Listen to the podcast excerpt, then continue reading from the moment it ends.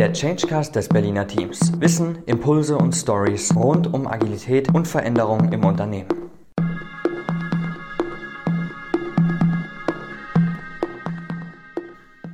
Herzlich willkommen zurück zum Changecast, dem Podcast rund um Agilität und Change Management von und mit dem Berliner Team. Ich bin Max und mir gegenüber sitzt heute Christian, der ein sehr spannendes Thema im Gepäck hat. Christian, hol uns doch mal ins Boot. Worum geht's heute? Ja, Max, wir haben ja schon häufig in unseren Podcasts oder auch in den YouTube-Videos über Zeiten des Wandels geredet. Also wir haben viel darüber geredet, dass wir in einer VUCA-Welt leben. Also dass wir erleben, dass die Welt für uns volatiler, dass sie unsicherer, dass sie chaotischer und ambiguous, also auch zweideutiger ist oder erscheint. Könnte man zusammenfassen als so ein Motto, wir leben in Zeiten des Wandels. Klingt banal, aber ist eine gute Beschreibung. Ich würde heute gerne zum Wortspiel beginnen. Wir leben nicht nur in Zeiten des Wandels, sondern wir erleben gerade auch einen Wandel der Zeit oder der Vorstellung dessen, wie Zeit zu nutzen ist. Und ähm, was ich anbiete, ist mal uns in das, wie wir heute täglich und nicht nur in Corona-Zeiten leben, äh, nochmal vor Augen zu führen. Also wir reden inzwischen ja davon, dass wir in bestimmte Räume gehen, wenn wir einfach nur eine Webkonferenz besuchen, wo wir anderen Menschen begegnen. Also da ist der Begriff des Raums schon mal ganz anders zu verstehen. Und wenn wir Zeiten äh, planen, wenn wir Zeiten im Kalender eingeben, äh, verhalten wir uns häufig noch so, wie wir es getan haben in Zeiten, wo das Virtuelle weniger Raum hatte.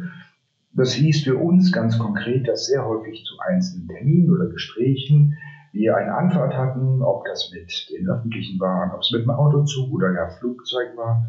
Das heißt, ein Gespräch und die Zeit für ein Gespräch, sagen wir zwei Stunden mit einem Top-Manager, wurde oft mit einem Invest von einem halben oder einem ganzen Tag, manchmal sogar mehr, versehen, um den wahrnehmen zu können. Unsere Terminkalender sahen dementsprechend aus, große und sehr weit ausgebreitete äh, Zeitfenster, in denen letztlich, wenn man es sich nüchtern betrachtet, ein Netto-Zeitnutzen von ein bis zwei Stunden zu finden war. Das ist von uns häufig und begründetermaßen auch oft als Stress erlebt worden, als Druck erlebt worden.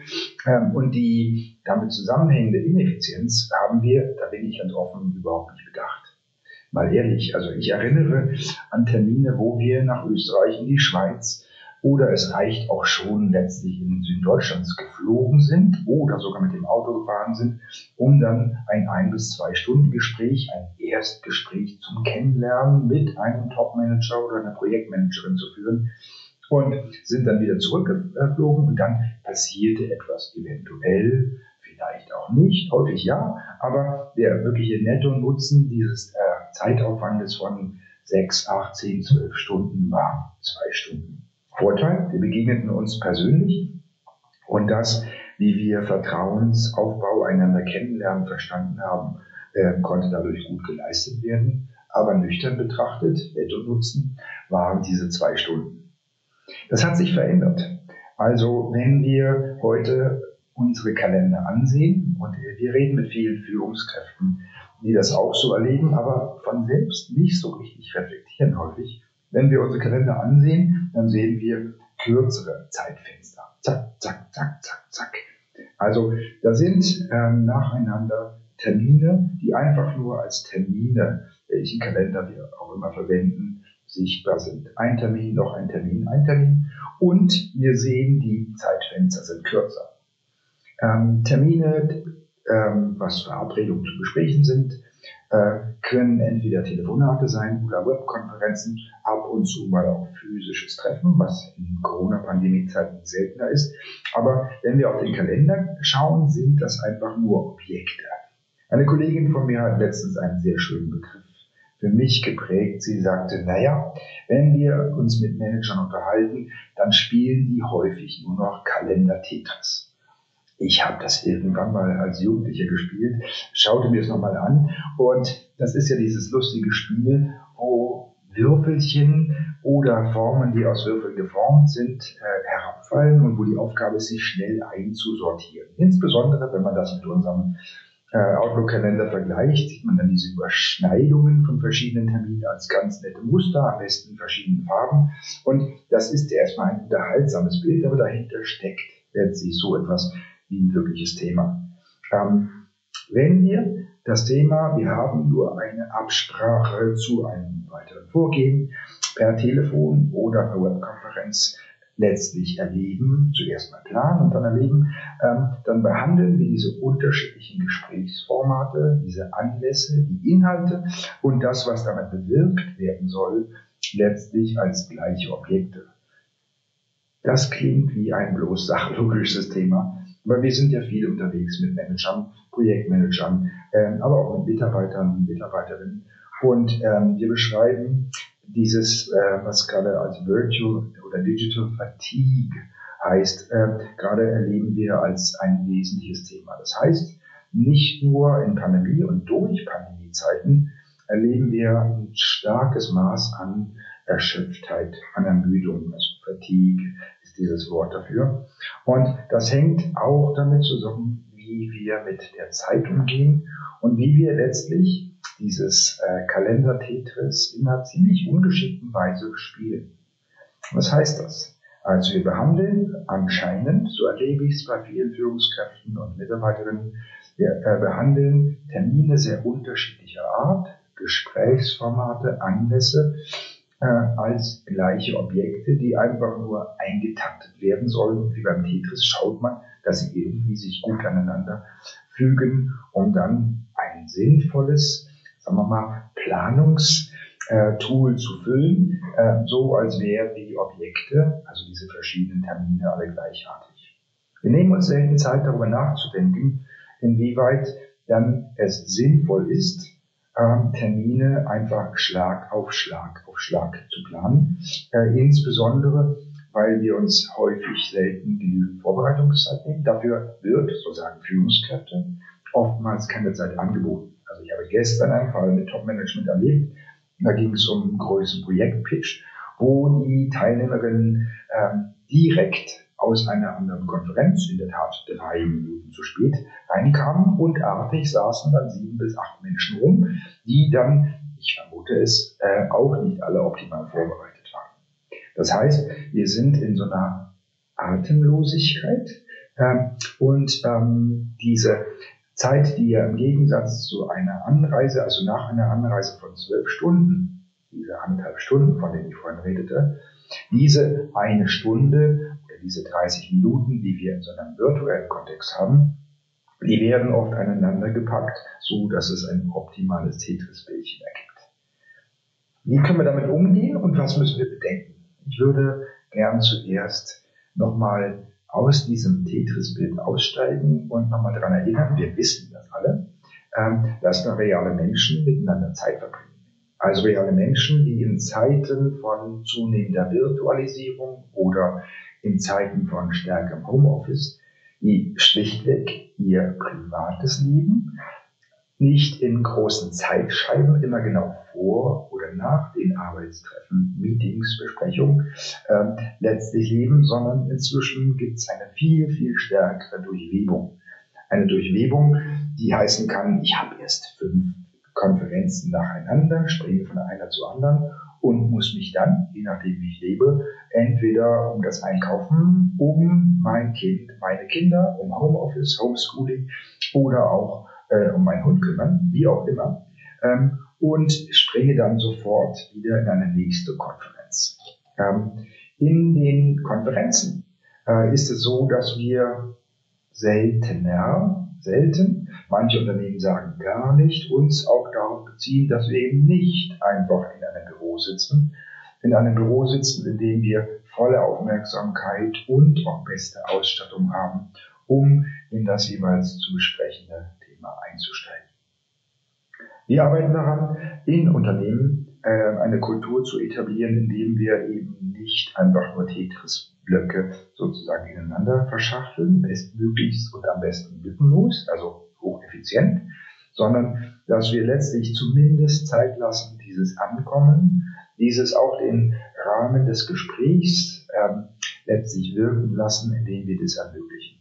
Natürlich ist das nicht immer möglich. In einer Wettkampfsituation, in einer Pitch-Situation oder in einer Situation, wo es nur darum geht, schnell getaktete Informationen auszutauschen oder auch schnell Performance zu bringen, wird man vermutlich nicht darüber reden, dass mir gerade die Katze auf ein Dokument äh, etwas hinterlassen hat, was immer es sei. Das werde ich dort nicht tun. Na klar.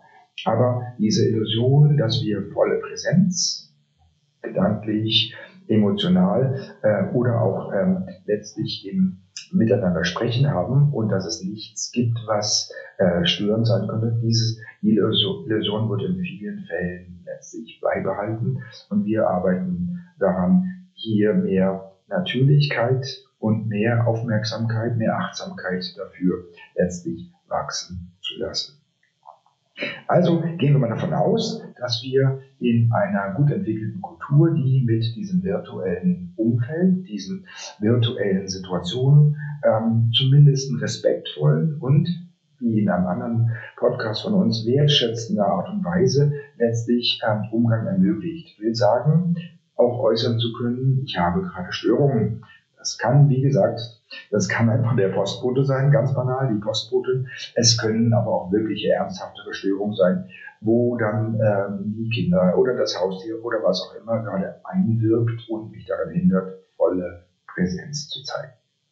Aber gehen wir davon aus, ähm, und wir schaffen das in einigen Unternehmen schon, ähm, eine Kultur der Achtsamkeit, Aufmerksamkeit und trotzdem auch Leistungsorientierung letztlich zu leben. Also wertschätzen, da sind Menschen, die aus ihrem privaten Umfeld heraus ihre dann auch professionellen Beiträge bringen. Gehen wir davon aus, ähm, dann stellen wir trotzdem fest, dass wir uns in verschiedenen Formaten bewegen, die für meine Begriffe nicht immer klug genutzt werden. Ähm, bis vor anderthalb Jahren war es so, dass viele auch gerade inhaltliche Gespräche ähm, dann telefonisch erledigt wurden, wenn sie nicht volle Live-Präsenz aller Teilnehmenden ermöglichen konnten. Ähm, und das Telefonat wurde selbstverständlich gewählt, um dann auch letztlich sprachlich übertragbare Inhalte äh, zu transportieren. Das heißt, ähm, wie sehen die Zahlen aus? Ähm, was sind die letzten Vorkommnisse? Worauf muss ich achten? Was muss ich tun? Also weitest, weitestgehend sachorientierte Kommunikation, aber im Telefonat mit Einzelnen äh, war dann auch mal Zeit, letztlich auf den Menschen einzugehen. Also wie geht es dir, wie geht es ihm äh, und das auszutauschen. Was wir heute haben, ist, dass wir sehr viel stärker auch die äh, virtuellen Formate verwenden. Äh, das heißt, ähm, neben den Telefonaten ist es inzwischen vielen Unternehmen natürlich und selbstverständlich üblich geworden, dass wir Webkonferenzen verwenden. Webkonferenzen äh, werden in manchen Unternehmen äh, aber letztlich noch verwendet, als wenn es Telefonate wären. Also ich kenne eine Reihe von Unternehmen, die zwar die üblichen Plattformen, die wir kennen, verwenden, um gemeinsam schnell Konferenzen herstellen zu können. Conference Call nennt man das oder Webkonferenz oder wie auch immer. Ich kenne eine Reihe von Unternehmen, die aber die Kamera, warum auch immer, dann auch abgeblendet lassen, was letztlich dieses Werkzeug ähm, für meine Begriffe unter dem Niveau verwendet, wie, sie, wie es zu verwenden wäre. Also die Kamera offen zu haben, was manchmal nicht sinnvoll ist. Äh, wir kennen die Scherzbilder aus dem Netz, wo jemand im Bademantel seine Business-Konferenz macht. Ähm, aber gehen wir davon aus, jemand wäre angemessen präsent und vorbereitet, auch äh, visuell darstellbar. Äh, wenn so etwas so ist, dann ist natürlich die persönliche Kontaktaufnahme mit Blick und Mimik erkennen möglich und hilfreich. Das ist schön. Viele Unternehmen ähm, tun das aber nicht und missbrauchen für meine Begriffe diese Webkonferenzen ähm, als Telefonat am Rechner, weil es so schön praktisch ist, eine Konferenz, Conference Call auf diese Art und Weise zu machen.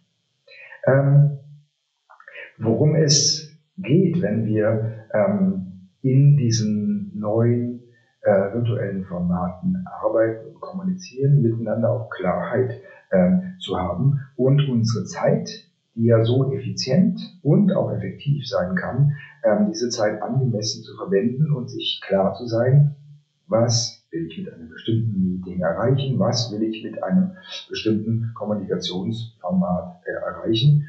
Ähm, und vielleicht mag ich die Dinge mal jetzt äh, in eine bestimmte Sortierung bringen. Wir können uns sicher sein, dass wann immer Menschen telefonieren oder eine Webkonferenz aufmachen, wir eine Art von Kommunikation haben. Kommunikation, die kann entweder faktenbezogen sein, wir teilen einander mit oder teilen den Kollegen, Kolleginnen mit, ähm, wie die Fakten liegen, was zu tun ist, was getan wurde, wie die Ergebnisse sind, die aber nicht zu kompliziert sein sollten, wenn wir kein äh, Sharing of Visual Content haben. Also wenn wir nicht gemeinsam einen Blick auf bestimmte Inhalte haben, das können Grafiken, Tabellen, Zahlen, Kolumnen, was auch immer sein. Ähm, aber das Thema Kommunikation als Mindestanforderung für diese Konferenzen ähm, ist mit Sicherheit gegeben. Und wir sollten uns klar sein, ähm, was wollen wir mit einem bestimmten Meeting-Format erreichen. Kommunikation ist sozusagen das Mindeste. Was wir damit leisten, ist in jedem Fall wenn denn die Teilnehmenden tatsächlich etwas beisteuern, dass wir äh, einseitige oder wechselseitige Informationen oder auch Informationsaustausch schaffen. Das ist aber natürlich nicht alles, was wir brauchen oder was möglich ist. Eine nächste und höherwertige Kommunikation, die dann auch gerade in Webkonferenzen äh, erreicht werden kann, ist dieses Thema, statt nur Kommunikation zu betreiben, Kooperation zu betreiben. Ähm, was heißt, ähm, zwei oder mehr Menschen miteinander ähm, tauschen nicht nur Wissen aus, sondern sie sind auch dabei, miteinander dieses Wissen wechselseitig zu bereichern und wechselseitig zu lernen. Also auf einem Stand der Kenntnis zu sein und im besten Falle den Wissensstand äh, in der Summe anzuheben. Also Kommunikation ist sozusagen Mindestanforderung. Was möglich ist, ist natürlich das Thema Kooperation, wobei noch klar ist, da arbeiten die Personen A, B und C miteinander und tauschen sich im besten Falle aus. Was ähm, eine höherwertige Form wäre, statt nur das Thema Austausch von Informationen und Benennen von Themen, äh, ist, ist die nächste Stufe, also Kommunikation über Kooperation ist für mich die nächste Stufe tatsächliche Kollaboration. Also tatsächlich zusammenarbeiten. Zusammenarbeiten heißt, dass wir Themen ähm, in den Austausch bringen und dass wir über das Lernen auch in der Lage sind, ähm, etwas zu entwickeln. Zu entwickeln heißt Neues generieren und in dem Augenblick, wenn wir das wollen, sollten wir uns klar sein, dass ohne, dass wir einen gemeinsamen, auch visuellen Bezug haben, dass wir, wenn wir nicht gemeinsam auch einen Blick, eine Perspektive und ein Bild von Dingen entwickeln, es für viele Menschen schwierig ist, tatsächlich eine Zusammenarbeit zu gestalten. Man stelle sich vor, ein einfaches metaphorisches Bild. Ähm, wer eine Brücke bauen will und darüber nur erzählt, wird ohne ein auch visuelles Bild haben, selten etwas Stabiles oder auch nur Zusammenpassendes gestalten. Wir kennen diese stille Posteffekte. Die haben drollige Formen, wenn man dann entweder ohne Ton oder nur mit standardisierten PowerPoints letztlich arbeitet und sich dann anschließend wundert, äh, warum die verschiedenen Dinge, Teile, Bauteile, Stücke äh, kein gutes, tragbares Ganzes entwickeln.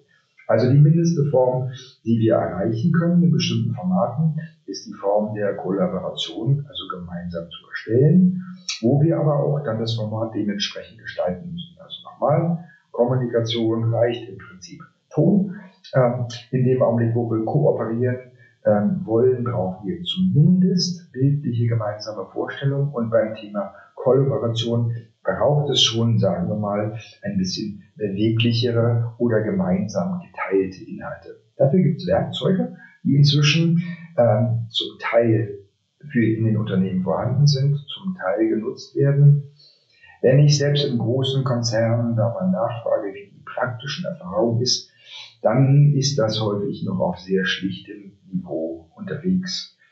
Die Anforderungen, aber gerade in VUCA-Zeiten, also in Zeiten, wo es nicht darum geht, in einem bestehenden System zu entwickeln, wie es leicht anders oder ein wenig neu äh, vorgehen kann. Wenn es darum geht, in diesen Zeiten tatsächlich Neues zu erschaffen, also über die, ich sag mal so, Systemgrenzen des Bestehenden hinaus etwas zu entwickeln, dann heißt das wirklich, wir sagen immer, die Köpfe zusammenschalten Ähm, das heißt, dass wir dann äh, auch nicht nur gemeinsam Dinge betrachten sollten.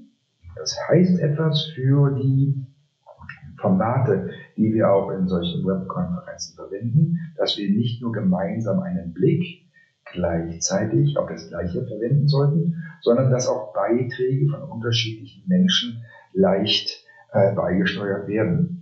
Das heißt ganz praktisch in WebEx-Teams oder äh, Zoom-Sessions äh, Share Screen of different persons. Das ist schon mal nett. Ich glaube, dass wir aber in VUCA-Zeiten gefordert sind, auch neue Dinge zu erschaffen, zu basteln, zu ersinnen, zu erspinnen. Und da reicht Share Screen simpel nicht aus.